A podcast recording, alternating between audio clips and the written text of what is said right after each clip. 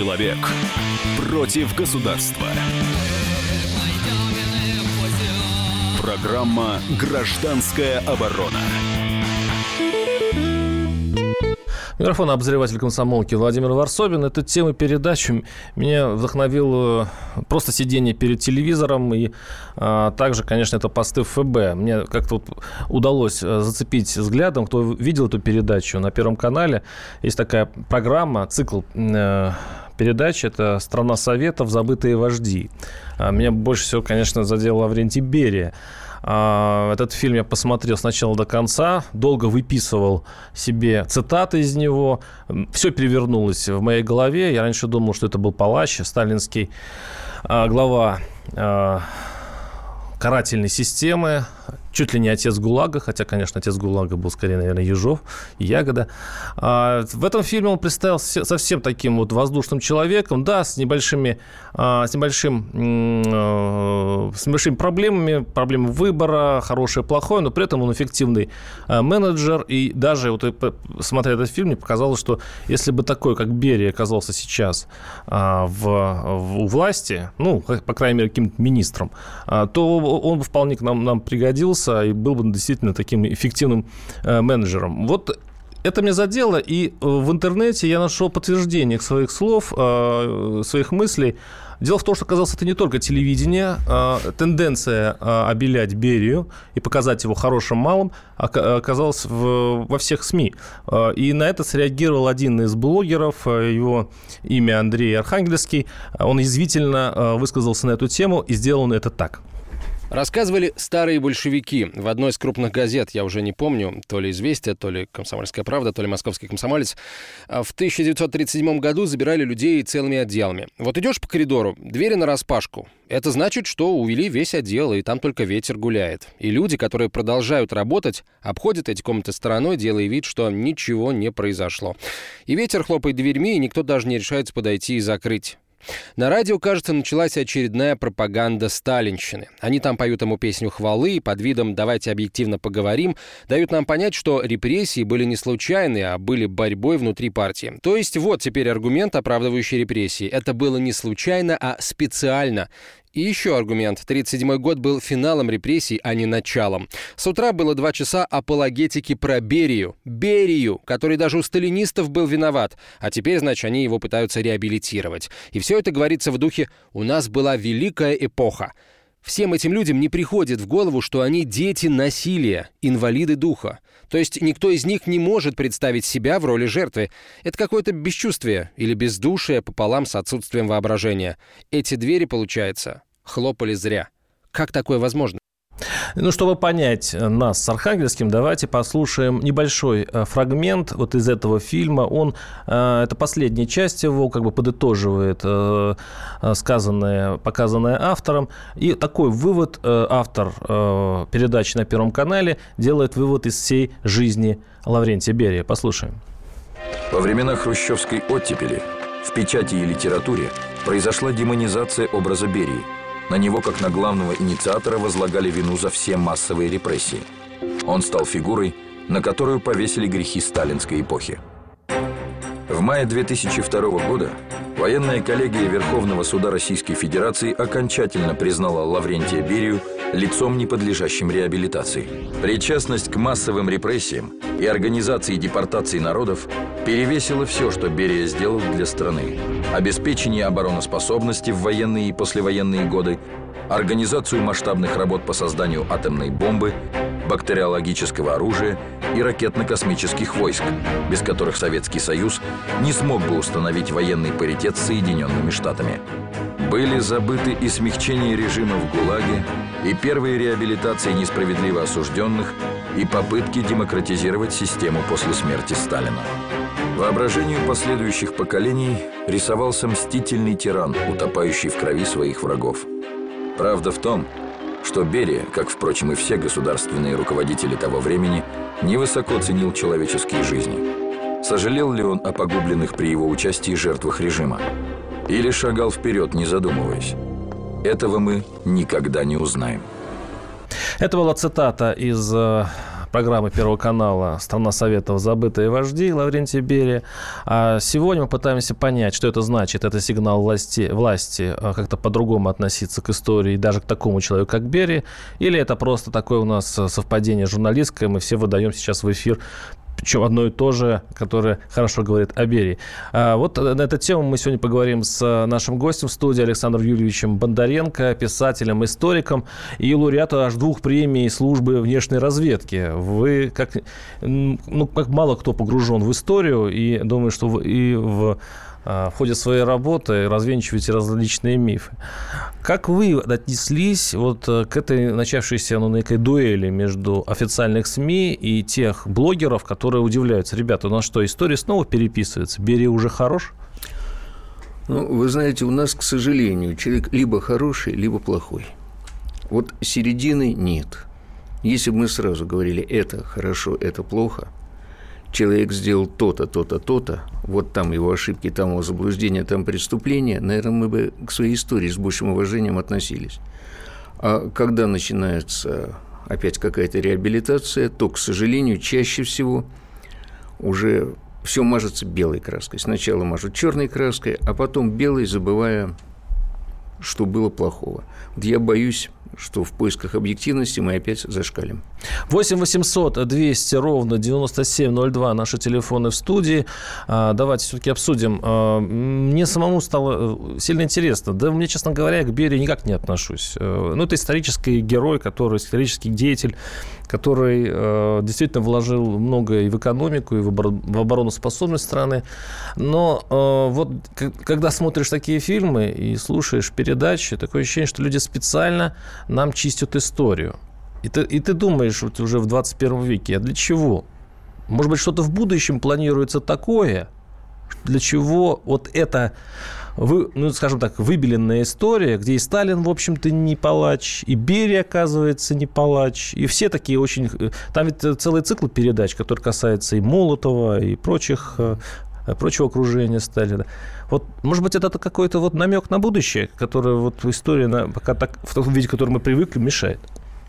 Ну, э, в театре есть такой жест, что когда нужно сказать «пошел вон», то руку сначала ведут налево, а потом вот так широко направо. Вот у нас вот так получается. Вот сначала руку налево, то есть все плохо, все отвратительно. Потом вот направо, вот все становится как вы хорошо. Относ... Как вы относитесь к самой фигуре Берия? К самой фигуре Берия? Ну, то, что он эффективный менеджер, говоря современным языком, это доказать очень несложно. А потому что все, когда сводится к массовым репрессиям, это просто глупость. Было много реально хорошего. Даже так, с чего началась Великая Отечественная война? Удар по границе. Кто встал на пути гитлеровцев? Кто не отошел без приказа? Пограничники. Что такое пограничники? Это пограничные войска НКВД СССР, то есть это прямые подчиненные Берии. Ребята сражались, умирали, не отступая без приказа. Какое ведомство организования всего встретило войну? Опять-таки НКВД. Была подготовка. То есть эффективно, да. Не потому, что чекистов там всех перестреляли и прочее, а потому что был хороший подбор кадров – да, когда увидели, сколько натворили во времена, кстати, Ежова, а не то в 1938 году, об этом у меня в книгах ЖЗЛ написано, это и книга про Павла Фитина, руководителя советской разведки. Сейчас на выходе книга про Виктора Лягина. Называется «Виктор Лягин. Подвиг разведчика», тоже в Сирии ЖЗЛ, Герой Советского Союза. Там говорится, что по инициативе все того же зловещего Берия отобрали порядка 800 студентов людей с высшим образованием, которых направили в НКВД и в территориальные органы, и в разведку. И фактически вот эти люди на вычищенном поле, э, эти люди стали ну, бороться э, с гитлеровскими спецслужбами. Э, дальше. Атомный проект – считать, вы сейчас что будете, делать... Мы сейчас, э, у нас э, первая часть передачи заканчивается, сейчас у нас будет небольшая mm-hmm. Э, рекламы. А, все-таки давайте говорить не, не о сущности да. всего фильма, сейчас весь фильм перескажем, это посмотрим. Нет, я не в фильме. А, оставайтесь с нами, 8 800 200 ровно 9702, услышимся через несколько минут. Программа «Гражданская оборона». Радио «Комсомольская правда». Более сотни городов вещания и многомиллионная аудитория. Хабаровск 88 и 3 FM. эм. Тюмень 99 и 6 FM. Кемерово 89 и 8 FM. Москва 97 и 2 FM. Слушаем всей страной. Человек против государства. Программа «Гражданская оборона». А У микрофона обозреватель комсомолки Владимир Варсобин. Защититься, защититься хочется, принять оборону все-таки от Берии, потому что слишком много сейчас э, Берии. Кстати говоря, этим ребятам окружение Сталина, сейчас даже Сталин памятники ставят по всей стране, ну, по крайней мере, хотят ставить, получается, пока не везде. А вот э, Берия уже герой наших пе- телевизионных каналов, идут фильмы исторические, к которым он предстает очень эффективным менеджером. И у нас в студии Александр Юльевич Бондаренко, писатель, историк, с которым мы сейчас размышляем на тему, от чего это все случилось, случилось именно сейчас. А, Вот я бывший, хотя бывших не бывает, учитель, и мне вот очень интересно, каким образом мы будем преподавать историю нашим детям. Ведь история для того и существует, чтобы учиться на своих ошибках. А Я вот, глядя на эти фильмы и слушая эти эфиры, подумал, что мы э, страна такая невыученных уроков. Мы э, э, каких-то... Ну, один раз мы назвали кого-то плохим человеком, злодеем, да?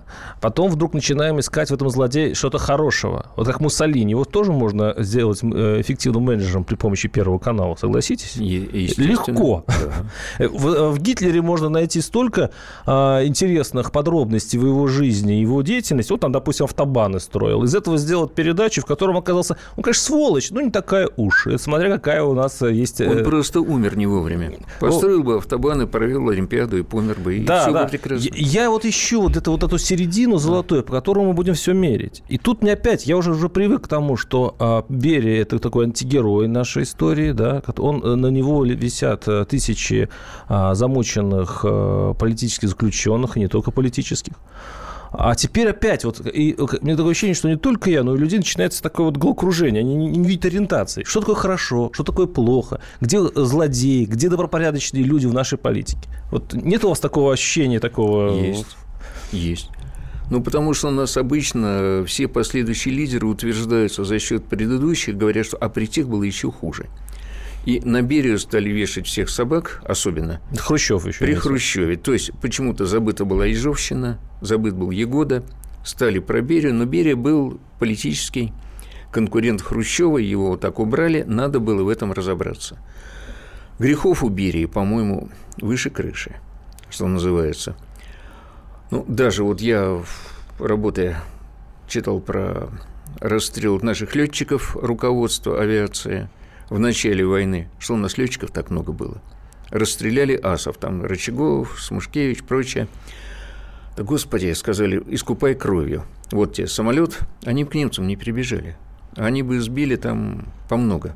Сбили бы, бомбили, ну и так далее. То есть очень много чего плохого можно найти. Но устойчиво считается, что Берия вот гад, и на него надо вешать всех собак. Мгм.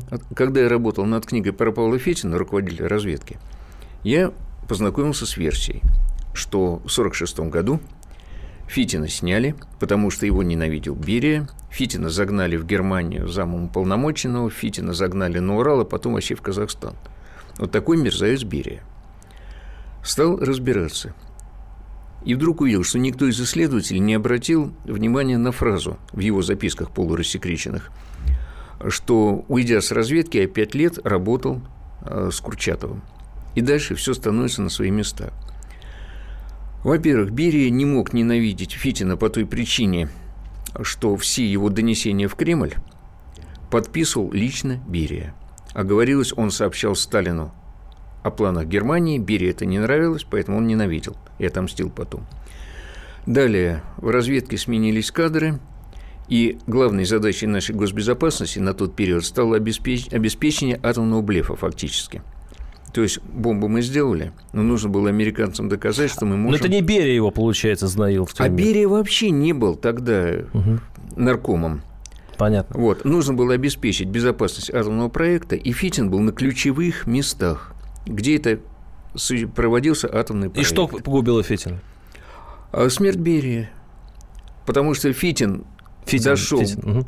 Угу. Фитин дошел до наркома, то есть до министра госбезопасности Казахстана. Делегат 19-го съезда партии «Карьера» шла. После этого Берию арестовывают. А, Фитина отзывают в Москву, говорят, давай показания на Берию. Он отказывается, его, в общем-то, репрессируют. Он отказывается, его не репрессируют, его увольняют. 8 800 200 ровно 9702. Михаил, слушаем вас. Здравствуйте. Да, здравствуйте. А, хотел прежде всего реплику сказать, э, ну, почему запрос сейчас идет на Сталина и его соратников, угу. да, это первое. Ну, чисто от народа. Давайте, Мы почему? Внизу, вы там наверху, вы там, у вас свой там интеллектуальный клуб, да, я от Сахи, собственно говоря. Вот, чтобы не было иллюзий. Значит, э, это э, порядок, величие, справедливость и, э, так сказать, отсутствие тотальной коррупции, ну, чтобы было понимание. То есть вот этой грызни, вот Усмановы, там, Навальный, какие-то Медведевы, этого ничего не было. Вот uh-huh. это уже надоело просто uh-huh. народу, который просто отсохи, который ходит в пятерочку, uh-huh. условно, да. А второе, э, хочу сказать, что вы просто прикиньте, кто из великих правителей в любой стране мира, так сказать, не без греха, причем у кого не по локоть руки в крови. Просто так в памяти перечислили, если хотя бы чуть-чуть знаете историю. Все, спасибо, до свидания. Спасибо. В этих случаях мне хочется спросить, а есть ли родственники репрессированные вот у ораторов, у тех, кто выражает такую точку зрения, что такая легкая, так, легкость такая небывалая. Ну да, все же у нас не без греха правители. А это просто человек, видимо, вытянул, его предки вытянули счастливый жеребий, они не попали э, в ГУЛАГ, у них не расстреляли и так далее. И они живут, их, их потомки. А те, которые не вытянули, те, которые сгноили, значит, в себе Сибири. Они и сказать ничего не могут. Вот. Или говорят те, кто еще остался действительно чудом э, в живых. Поэтому ну, а... такая неразномерность есть. Владимир, опять-таки разные причины, почему люди попадали в тот же ГУЛАГ, что называется. Когда оказалось, что руководительница московского мемориала, мне пришлось с ней работать угу. по просьбе Антонова Овсеенко, он сообщил, что там папа был вообще немецким карателем, и за это попал, а она руководила мемориалом. Угу. Ну, такие хохмочки бывают. То есть кто законно, кто незаконно, там очень вопрос сложный, но когда опять делают миллионы – вы, многие, многие вы миллионы. не верите в это? Нет, но опять начинается вот перегиб, который опошляет всю идею. Ну вот наш слушатель говорит, э, э, видимо, народ хочет услышать о хорошем Сталине и Берии, потому что э, он мечтает о, о той тишине, которая, он думает, была при их власти. Не было, вот я цитирую нашего слушателя, ни Усманова, ни Навального, ни вот этой медийной грызни. Все, были, все были расставлены по полочкам. Ну, кто-то повешен, кто-то сидит. Ну, а, а остальной народ народ, в общем-то, живет в тишине и благополучии. Главное, вы не сказали, все-таки была великая держава с огромным авторитетом в мире, которая смогла и Гитлера победить и прочее, и народу это льстит все-таки. Любая страна, ну, вот это величие страны на народ действует. Это не только на нас, поэтому чего удивляться. Сколько людей примерно в 90-е померло, спрашивают наши слушатели. Ельцин у вас, Д'Артаньян? Ну, да. У нас, да, хочется прям поставить их редком. Значит, Сталин, э, Хрущев, Ельцин и до нынешних властителей и спросить, кто из вас самый моральный и самый чистый, да? И вроде бы, да, найдешь ли такого. 8 800 200 ровно 9702 наши студийные телефоны. А, ну, это получается все-таки, что такие фильмы и передачи, и вообще сейчас а, такой вот медийный фон благоприятный для Сталина и а, Берии, потому что люди так хотят. То есть я, я с передачи э, дул, э, так развивал мысль, что он, это какой-то посыл сверху. Или это посыл снизу, как вы считаете? Ну, посыл снизу, когда он эффективный, его слышат наверху. То есть есть отклик, потому что у нас снизу очень много посылов, которые и нужные, и реальные, наверху их не слышат. А вот тяга к великой стране – это есть, поэтому вспоминаем ту великую страну, которая была. Ну, такая великая. Ну, сейчас я, мне да. вот при слове «великая» вздрагиваю э, и ищу какую-то точку опоры. Почему великая? То есть, если э, люди живут хорошо, я понимаю, почему она великая, потому что она обеспечивает людям хорошую жизнь, да? Если живут, люди живут плохо и в тюрьме, и при этом им рассказывать, что их страна отправила в космос, значит, Гагарина, замечательно, взорвала атомную бомбу, замечательно. Но в этой, в этом, в этой категории великости есть какая-то ущербность. И наш слушатель, кстати, пишут. Добрый вечер. Весь север Томская область репрессированная, и большинство поддерживает Сталина. Это Дмитрий пишет из Новосибирска. Ну, великая, да, у нас никогда страна не была великая по отношению к своим гражданам. И не знаю, когда будет. Но, по крайней мере, был вот этот двухполюсной мир, то есть э, как-то спокойнее жилось вот в то время. Это со... ну, и заслуга враг. Сталина. Да. То есть они, мы, и как-то мир держался более устойчиво. То, что никто о людях никогда не думал, к сожалению, это у нас национальная традиция. Да, но почему э, из Томской области репрессированные потомки их, а большинство поддерживает Сталина? Вот вы этот парадокс можете объяснить? Очень русский, кстати, парадокс. А Барина всегда любили. Вот Кого любили? Барина. Барина. В России такое есть, что любить Барина. Вот Барин, он жесток, ну, где-то справедлив, может быть. Ну, где-то что... перегибает, где-то выпарит. Ну, где-то может перегибать, а бояре обманывают. Это до сих пор у нас вот государь Мне очень нравится, когда мой народ сравнивают с холопами. 8 800 200 ровно 9702 наш телефон. Оставайтесь с нами. Продолжим этот разговор через несколько минут. Программа «Гражданская оборона». Радио «Комсомольская правда». Более сотни городов вещания и многомиллионная аудитория. Ставрополь 105 и 7 FM. Эм. Севастополь 107 и 7 FM. Эм. Калининград 107 и 2 FM. Эм. Москва 97 и 2 FM. Слушаем всей страной. Человек против государства. Программа «Гражданская оборона». У микрофона обозреватель комсомолки Владимир Варсобин. Почему государственные СМИ начали положительно характеризовать сталинское время? Но они не начали, это уже такая тенденция давнишняя. Но сейчас они принялись за э, Берию, что Берия, оказывается, совершенно не... А, неплохой человек, кстати, даже как человек неплохой. Я из этого фильма, э, который показан на Первом канале, выяснил, что он просто любил женщин, у него, правда, в списке там было около 30, 30 человек, но все, э, он их там никого не насиловал, как, э, э, как говорило следствие, а все были добровольцами, вот, все 30. Вот, и это не ставило саму вину даже моральную. И так, по большому счету, весь фильм на Первом канале был построен так, что такого человека хорошего убили, и причем какие негодяи это сделали. 8 800 200 ровно 9702, а вот, да, наш слушатель Владимир дозвонился. Здравствуйте, Владимир, вы из Твери. Здравствуйте, ребята. Я из Твери. Я вот хотел вам поделиться таким своим впечатлением внутренним, не совсем однозначным. Значит, э, сороковой год. Отец, можно сказать, убегает на войну. Сестра, то есть его сестра родная, тоже убегает туда же. Кого ловят по территории России, скажем, э, его брата, братские, расстреливают по сталинским репрессиям – и он же воюет честно, заслуживает, так сказать, э, своим трудом и кровью э, счастья нас, нам уже сейчас.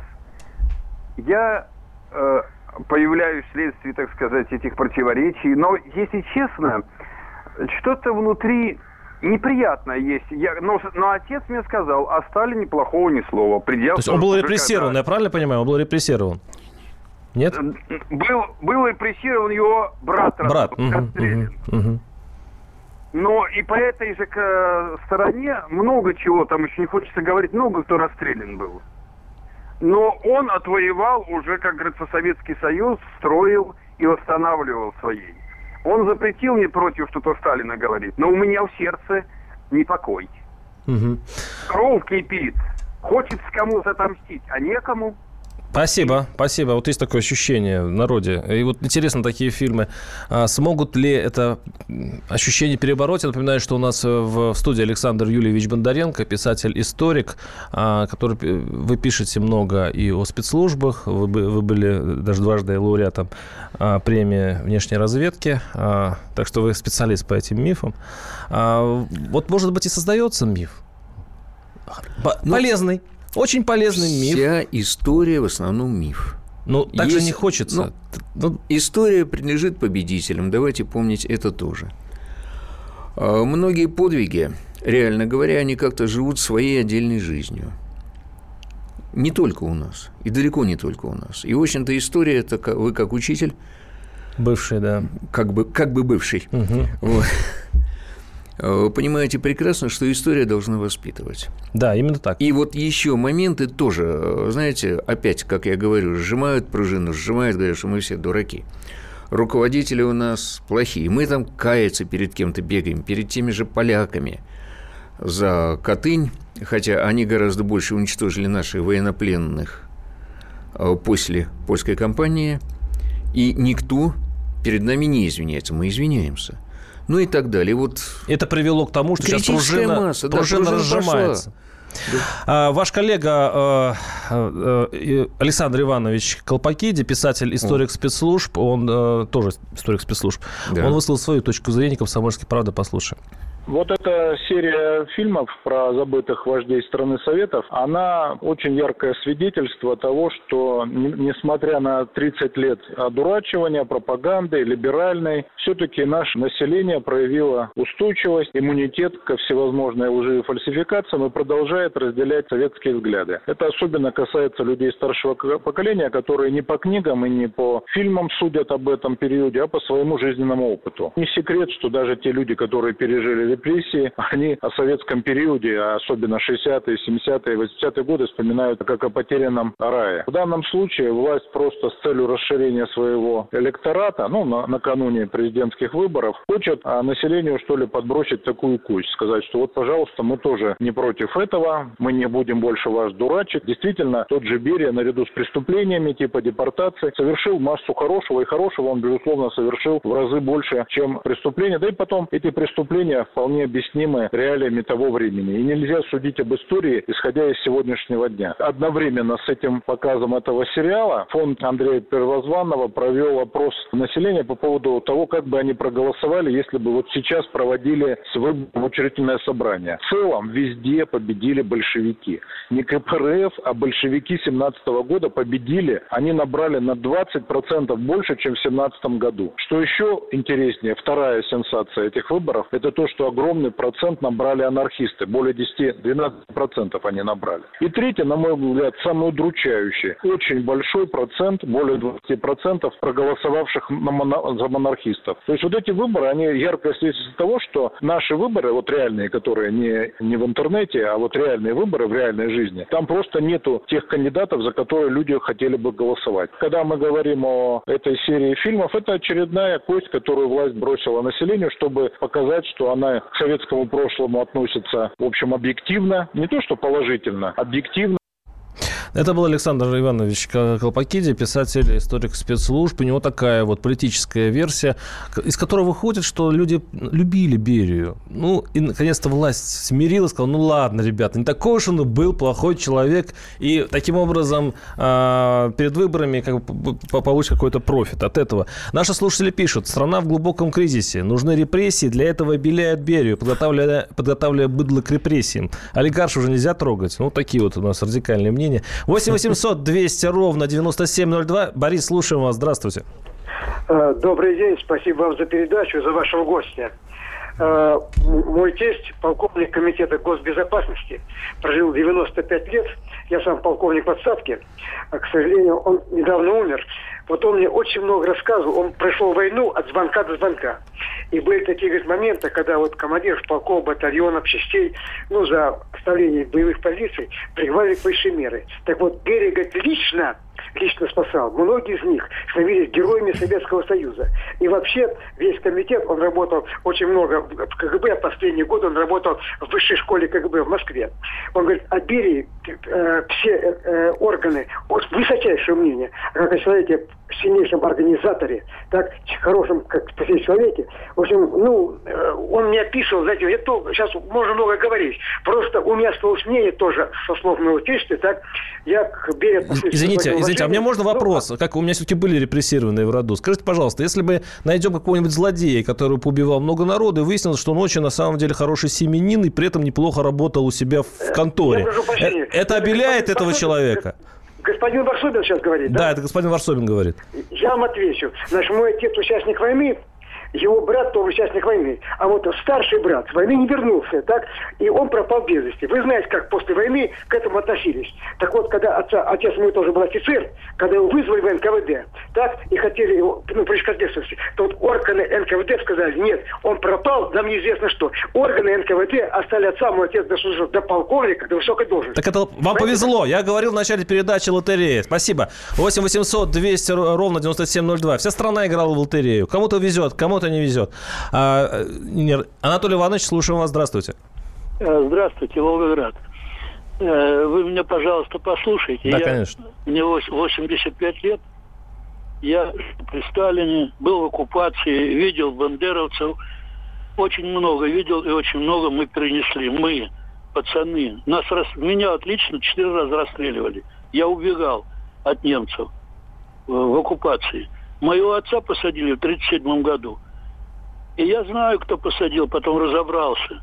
Была война между собой еще с революцией, те, которые э, не хотели, чтобы людям дать свободу, людям отдать землю, людям отдать все, то, что положен, то, что отдал Сталин. При Сталине у нас было все. У моих было вот по, по, по Донцу по три гектара земли, там все. Хрущев пришел, все порезал все отнял. А за что репрессировали вашего родственника? За что репрессировали в 1937 году? А, я, вы знаете, я не знаю, я не подавал на репрессацию, мне это не надо было абсолютно. Я знаю, за что отца посадили. Это, это была, э, ну как бы вам, знаете, сказать... То есть он был за э, Сталина, а его посадили враги? Так, что ли, получается? Не понял. Ну, просто я не понимаю, за что посадили вашего родственника, я так не понял тоже. А, моего, это, родственника, моего родственника посадили, он у меня был завгаром отец. Угу. И вот тогда, ну вот я вам почему объясняю, что на одной стороне вот судья был тот, который мой прадед когда-то брал у него хлеб и отдавал рабочим. А, Петербург, понятно. Ленинград – и вот эта вот канитель, она еще оставалась, вот это вот как бы вражда, понимаете? Понятно, спасибо. Ну, такие внутренние дела, это как хорошо сказал Довлатов, э, Сталин, понятно, Сталин, но что делать, если миллионы стучат друг на друга? Я так понимаю, что это из ну, этой такая области. психология была. И... Почему опасно, кстати, сейчас вот многие на реабилитацию, и людям не дают документы, потому что часто выясняется, что люди-то попадали из-за дела тоже было. И стучали, и других сдавали, в общем. Для сталинистов люди мусор, пишет наш слушатель. Ничего не меняется, он, видимо, он, видимо слышит наши отлики. 8 800 200 ровно 9702, звонок из Самары. Борис, слушаем вас, здравствуйте. Э, здравствуйте. У меня один дед э, репрессирован, другого хотели, но отпустили. Сейчас у меня дочь 28 лет, инвалид с детства, без работы. И три четвертых инвалида без работы. Будущего нет. Мысль о самоубийстве. Это хуже репрессий 1937 года. Таких миллионы. В 30-е годы были репрессии, но были дела. Сейчас худший вид репрессий, дел нет. В сытой Москве и в это не понять. Понятно. Нет, как раз это понятно. Спасибо. Да, это вот, э, возможно, да. об этом говорил э, историк, э, который говорил о том, что народе ждут. Александр, да? Да, чего-то ждут, ждут какого-то смысла в своей жизни. И это наш слушатель, один слушатель написал, что, дескать, цели сегодня мелкие. Раньше цели были большие, и на жертву даже хотелось идти ради больших целей. А сейчас мы как-то все измельчали. Поэтому да. Берия сейчас нам кажется, да. даже палач Берия нам кажется, кажется уже не таким и мрачным человеком, а даже, может быть, и светлым. Правда бы больше было в свое время. Что плохого, что хорошего. И про те же женщин вот здесь сколько вопросов. Ну, давайте, если там 30 женщин было, грубо говоря, я думаю, что половина а, по собственному А в правде вообще возможно правда в истории? У нас, у нас 10 секунд. Вряд ли. Вряд ли. Но так, так и будем вариться в этом котле. А с, а, с нами... А, так, с нами был... Представьте за ваше имя, извините. Бондаренко Александр Юрьевич. И ваш покорный слуга Владимир Варсобин. Оставайтесь с нами, переволновался, извините. Программа «Гражданская оборона». Радио «Комсомольская правда». Более сотни городов вещания и многомиллионная аудитория. Иркутск 91 и 5 FM. Эм. Красноярск 107 и 1 FM. Вологда 99 и 2 FM. Эм. Москва 97 и 2 FM. Эм. Слушаем всей страной.